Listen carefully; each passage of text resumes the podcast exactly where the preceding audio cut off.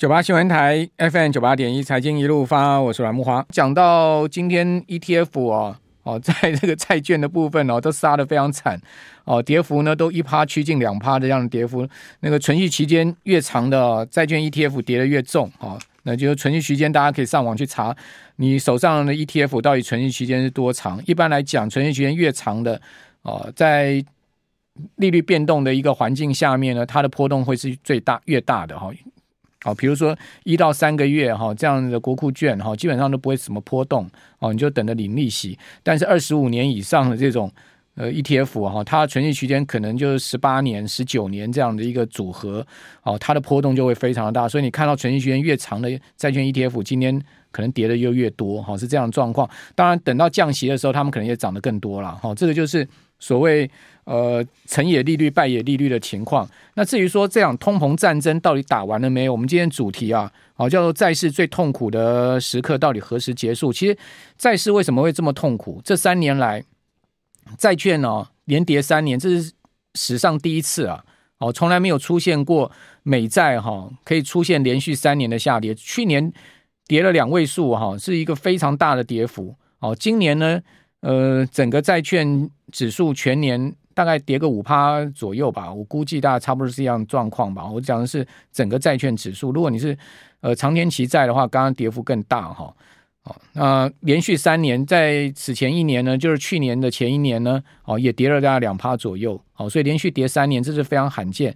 所以你可以看到哦这个美国一些呃长债的 ETF，像 TLT 啊这种长债的 ETF 啊，二十年 Plus 的哈，哇，这从三年前的价格啊，到现在都已经腰斩。呃，这样腰斩是不是一个买点呢？还是说在这边还会更低呢？哦，这种债市的一个痛苦到底什么时候会结束？这当然就跟通膨有关嘛。那很不幸的，你可以看到最近公布出来的总金数字，包括非农哦，另外呢，到这个礼拜的 PPI，到昨天晚上八点半公布出来的 CPI，都告诉你美国的通膨要这么呃，如联准会之意下降哦，恐怕没这么简单。哦，结果呢，在 CPI 公布之后啊，出了一个大事，什么大事呢？就是诺贝尔经济学奖得主克鲁曼，哦，他在 X 平台，X 平台就是现在推特了哦。那马斯克入主之后，他就把它改成 X。哦，马斯克哈、哦、特别喜欢 X 这个英文字母，哈、哦，这个是有他个人的所谓的秘密哈。哦呃，这个我们今天不探讨啊，他很多都用 X 哈，SpaceX 对不对？什么都 X，就代表马斯克这个人他特别喜欢 X 这个英文字母，也不知道为什么哦。据说有他的神秘学在那边啊，诶，这个我们就不探讨。我大概知道他的神秘学是什么哈，我们 不是今天主题，我们今天不讲这个哦。他克鲁曼在 X 平台上面发文说什么呢？他说呢，The war on inflation is over, we won at very little cost。他说呢。这对抗通膨的战争呢、已经结束了。好，我们战胜了，而且呢，我们战胜的代价是非常小。真的吗？哦，克鲁曼，您是诺贝尔经济奖经济学奖得主，诶，纽约时报专栏作家，诶，你居然可以说美国付出的对抗通膨的战争的代价非常小？我个人是不这么认为啦。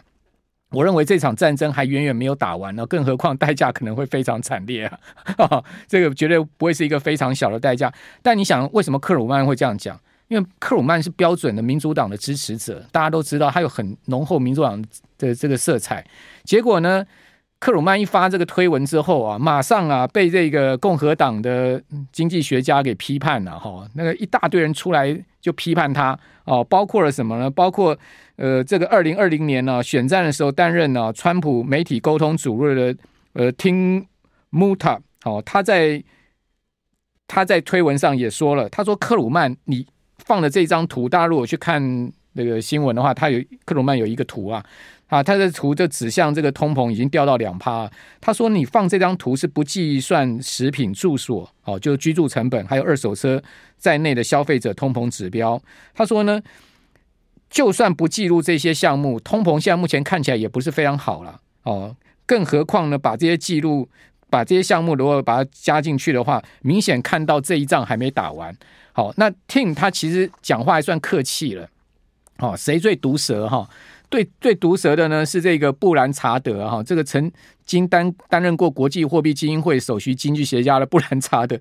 他他他他怎么毒舌呢？他说呢，他说你克鲁曼的观点呢、啊，跟那个小布希啊，在伊拉克战争的时候啊，哦，登上林肯号啊，哦，说呢任务已经完成一事啊，是完全一样的 那个扯扯那个很扯的哈、哦。那这个就很毒舌了嘛，把克鲁曼跟这个小布希两个人搞在一起，还是说当初伊拉克战争大家都知道小布希 登上林肯号讲说我们任务完成，哦一样的这样的一个情况，大家把它比喻的很毒舌。那事实上这个通膨战争有没有打完呢？我们看这个 CPI 就知道。我今天帮各位准备第一张图啊，就是这个 CPI，去年六月的时候啊，这个高点是九点一，好，那连续十二个月下跌，跌到了三趴附近，跌到三趴附近之后，你会看到它马上开始啊，没有这个蜜月红利了之后，这个基期红利啊，哦，蜜月基期，或者说呢，呃，蜜月呃基期红利之后呢，你会看到这个 CPI 马上弹升上来。那最新公布出来的 CPI 呢？哦，是三点七，三点七是持平上个月，不如预期嘛？预期是三点六，基本上这样的一个数字呢，就让这个美债哈、直接价格大跳水哈、好，那 CPI 超出预期，为什么？好，为什么 CPI 会超出预期呢？事实上是有原因的哈、呃，我跟各位报告，它最主要原因呢，就是归咎于服务业的跟住房的成本。好、这两项成本降不下来。好、这个两项的成本哈。看起来是比食品、天然气，甚至二手车还有新车的价格更具粘性哦。因为呢，我们刚刚讲食品、天然气、二手车跟新车这个价格哦比较有周期性，而且呢会随着景气波动。但是呢，这个住房跟服务业成本哈，它的粘性是非常高的，它基本上没有什么景气循环哈，或者是说呢周期性的问题。哦，你说啊，这个住房啊，一年签订一次合约啊，呃，照来讲今年。六月哈应该换约了，好，那个住房成本应该大幅下来，可是基本上我们没有看到这样的状况。那为什么住房成本下不来？好，美国现在租租房子有多贵啊？大家可以去问一下留学生哈。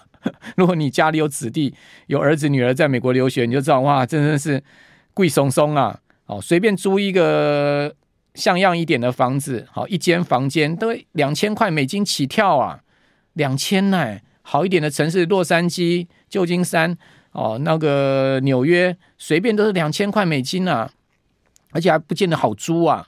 哦，美国现在租房成本真的非常高。那你想看这么好的一个租金情况，房东为什么要降价？你今天是房东，你为什么要降价？哦，更何况现在利率这么高，美国现在三十年期房贷已经逼近了多少？逼近二十年来最高哈，已经走到了七点五 percent 了哈，最新。的数据，我跟各位报告，美国现在三十年期的房贷利率是二十年来首次哈，在这个礼拜突破了七点五趴，七点五趴哎，各位你想想看是什么样的一个环境？哦，前一个月前一周是四呃，前一周是这个呃七点四九九哦，这个礼拜正好到七点五七哦，突破了七点五，是二十年来第一次突破七点五趴的一个利率。哦，那美国的住房成本这么高哦，那当然。CPI 的这部分就受到这个部分的影响，所以要达成这个两趴的目标啊，看起来没那么容易啊。所以克鲁曼可能太乐观了啦。哦，当然，我想克鲁曼他讲这个话也不是说完全没有道理。哦，他当然作为那么知名的经济学家，他也不会无的放矢了。哦，但有他一定的观察点。只不过我是觉得他比较多了一些这个党派色彩在那边了。哈，这个我们就不多说了。哈，好，那至于说。现在目前的殖利率这样一个情况，呃，这个美呃，现在目前的通膨的这样状况，市场认定后面还会不会再升息呢？因为我们刚刚讲说，其实美债殖利率最主要跟基准利率的走势是有很大的关系性的哈。我们至少可以参考这个 Fed Watch 啊的这个表来看哈，CME 的一个 Fed Watch。那大家可以看到哈，我现在帮大家抓了这个 Fed Watch 是十二月，哈，到今年最后一次会议，因为十一月一号还有一次会议嘛，然后十二月还有一次会议，那到今年十二月，市场认定哈，维持现在目前的利率五点二五到五点五的几率有百分之六十九了，就将近七十趴了，哦，认为会升息的几率其实是低于。这个在三成左右，所以也就是说，尽管 CPI、PPI、非农公布出来都超出预期啊，都跌破大家眼镜的情况之下，基本上市场面还是认定今年啊利率不会再升了。那当然，今年不会再升，也就是说明年也不会升了嘛。今年都不升了，明年怎么可能会升嘛？哦，就利率又维持在这个五点二五到五点五，到底什么时候会降息呢？等一下我们再来看 CME 的 Face Watch Tour，再来看一下明年的状况。九八新闻台 FM 九八点一财经一路发，我是阮木花。我们有听众朋友啊，在留言板上讲说啊，他的朋友女儿在美国买房子，fix 啊，固定利率三 percent。那对啊，那是很几年前买的嘛。几年前当然那时候美国那时候利率很低哦，大家三 percent 的一个利率是非常低的美国房贷的情况哈，所以那时候去买房人就 fix 三十年，我就赌这个利率就是在三十年，就是这个已经是很低了，所以它 fix 住三十年的一个房贷利率，就是每一年就是这个三 percent，因为。美国房贷是这样嘛？它有 ARM 也有 fix 的嘛？也就是说，它有这个浮动的，也有固定的。好，那当利率低的时候，当然大家都去 fix 住嘛，就是三十年就是固定利率。那问题是什么？问题是你现在也不敢卖啊。说为什么现在美国房市出现一个很诡谲的状况？建商信心非常的差，对不对？建商为什么信心非常差？因为利率很高嘛。建建商当然没有信心嘛。那第二个呢，就是房产的交易情况非常的清淡。但是房价不跌哦，照来讲，房产交易清淡，房价应该要下跌的哦，因为想卖房的人呢，呃，他一直想把房子抛出去市场，但没有人买哦，所以呢，他只好降价求售。但情况不是这样子哦，为什么现在美国的房产交易清淡？不是大家不买房，而是呢，没人敢卖房。为什么没人敢卖房？因为你，你今天三 percent 的利率 fix 在那边三十年，我这个房子住得好好的，我如果卖掉了。我今天重新再去买个房子，我有三 percent 的利息可以这么好的后康的吗？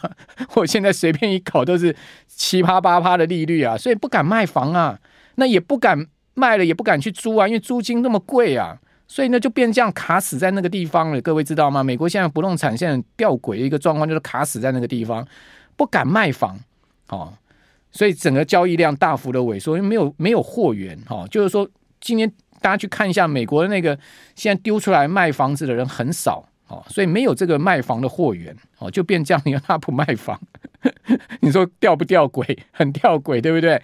好，那我们来看到明年整个美国的那个预呃利率的预期是什么？明年预期啊是第三季开始降息，你要从那个 CME 的 Fed Watch Tour 你可以看到哈，呃第三季的时候哈，就是九月的议息会议啊。哦，那利率呢是会来到四点七五到五趴，好，也就是说呢会从现在的五点二五呢下降两两码哈，呃到这个四点七五到五 percent，好，然后维持这个五趴以上的利率的几率哈，其实并不高哈，就二十八趴加十三趴再加三趴，其实几率不高，大概就差不多四成多哦，呃五成以上的几率呢，基本上呢是会在这个呃四点四点七五这个位阶。好，到五趴这个位阶，所以代表会降两码。好，如果利率到今年年底按兵不动的话，就是降两码。好，就明年第三季九月的议息会议，呃，这这个利率是这样的一个情况。好，提供大家参考。那为什么市场会这样预期呢？哦，其实也有它的道理，因为我们来看这张图，你可以看到哈。美美国的基准率就非方瑞哈，就联邦基金利率啊，其实跟美元指数它有一个很密切的关系。我们从前一次这个联准会升息循环，二零一六年开始升息这个循环，一直到二零一九年这个升息循环，你会看到哈，其实美元指数就是一路往上拉升嘛，对不对？但是呢，美元指数的高点往往不是在升息循环的最高点，它是在升息循环的过程中，它会见高点之后下压，然后到最后升息循环快结束的时候，它会再上拉。然后之后呢，它不会越过前波的高点。那这次也有同样的状况，你有没有发现，在整个升息循环的一个过程中呢，在去年美元在差不多第三季的时候拉到最高嘛？哦，第三季、第四季的时候拉到最高点，那时候是一百一十四点，一百一十四点的时候，你可以看到之后呢，它就一路跌到今年七月跌到一百点，对不对？还还记得这一波的大跌哈？然后呢？联总会继续升息之后呢，你可以看到在升息循环末端，美元指数再再往上拉，现在目前拉到一百零七点。但你说一百零七点跟一百一十四点还差了七大点，能过一百一十四点吗？以前一次的经验来看，它是过不了。那过不了之后呢，后面就是降息循环，降息循环，不管你利率在高档维持多久，后面终究要降下来。那降息循环呢，美元指数呢，基本上就是要往下走低了。哦，所以这个就是从前一次的情况来看，所以为什么我讲说美元指数暗息暗示升息已经到末端？所以也就是说，如果升息到末端的话，基本上哈也告诉了我们，就是说呢，现在目前债市的痛苦交易呢，也是在一个末端的情况了。哦，既然今年大家哈债券买到都有套到的一个状况，那你也不妨再忍耐一下。呃，有没有赔很多？哦，就我自己手上债券 ETF，大概我看到负报酬大概十趴十十趴多一点吧。可是你扣掉什么？你扣掉今年可以拿到四趴利息，哦，再扣掉呢？你把它出借可以拿到了两趴到三趴利息，事实上你损失还是个位数的一个情况啦。讲实在的，呃，并不是一个非常大的一个损失的的这个状况哈，所以还是可以忍耐的哈。那为什么最近哈债券跌那么多哈？最主要是长天期债，各位可以看到这个蓝色线是。联邦基金利率对不对？最近几次的这个跳岛式升息之后呢，你可以看到这个短天期的利率，三个月期的国库券的殖率是在联邦基金利率之上的哈，这个没有问题。然后两年期呢，各位看到它最近它的最最主要的走高是五月到七月这段时间出现比较陡峭的走高。那五月到七月这段时间，两年期国债殖率大幅的走高的同时呢，你会发现，三十年期跟十年期国债殖率它其实是持平的，它没有动。为什么那时候没有动？因为长天期债券殖率那时候还没有重新被定价，因为那时候呢，大家还认为联准会呢不会那么鹰，对不对？就没有想到 一路鹰到底。所以直到什么？直到七月以后啊，十年期跟三十年期的美债殖率补跌了哦，它出现了一个大幅的上涨，就是国债价格补补跌了，它出现一个大幅上涨。我我称之为重新定价哦，市场重新去定价哈，这个呃美美国联准会的政策目标好，就是在利率上面的他们一个政策方向。那重新定价之后，你有没有发现十年期跟三十十年期跟三十年期美债殖率已经贴近两年两年期美债殖率，基本上已经非常差距非常小了。那这么小的一个差距，也告诉你差不多利率的高点应该也就在五点二五到五点五了，再怎么升也升不多了。好，顶多就一次，就大概就这样一个状况。我们从这张图也可以看出来，很明显的这样一个情况。好，那这边最后再介绍一下，这个比较难一点哈。但我各位听我讲一下，就是殖利率曲线基本上有四种变化。一般来讲，四种变化哪四种变化呢？